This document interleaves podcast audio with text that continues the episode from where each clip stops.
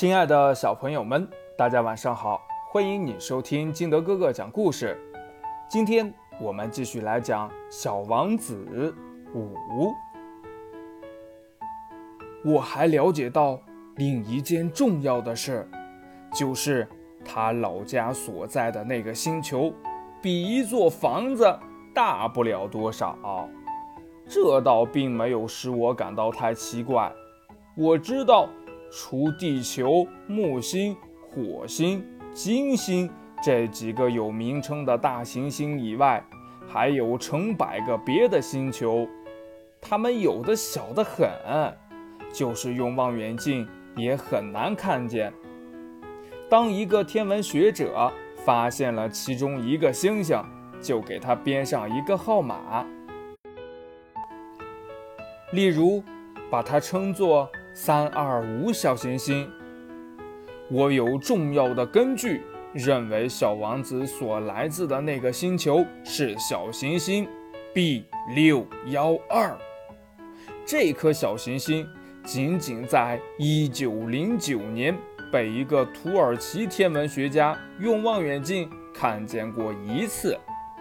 当时他曾经在一次国际天文学家代表大会上。对他的发现做了重要的论证，但由于他所穿衣服的缘故，那时没有人相信他。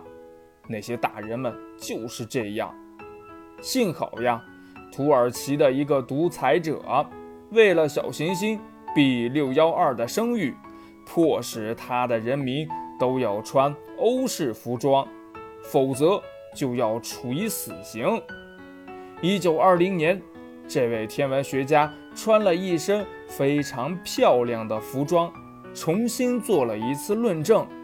这一次，所有的人都同意他的看法。那，亲爱的小朋友们，在生活当中，你会不会因为一个人的穿着而选择是否去相信他呢？嗯，如果有，我们应该怎么办呢？我们是不是？也要注意我们的着装呀。那接下来还会发生什么事儿呢？欲知后事如何，赶紧关注景德哥哥。听更多好故事，欢迎您下载喜马拉雅，关注景德哥哥。同样呢，你也可以添加我的个人微信号码幺三三三零五七八五六八来关注我故事的更新。亲爱的小朋友们，如果你想看《小王子》这本书的话，就可以点击声音进度条上的购物车进行购买哦。好了，明天见吧。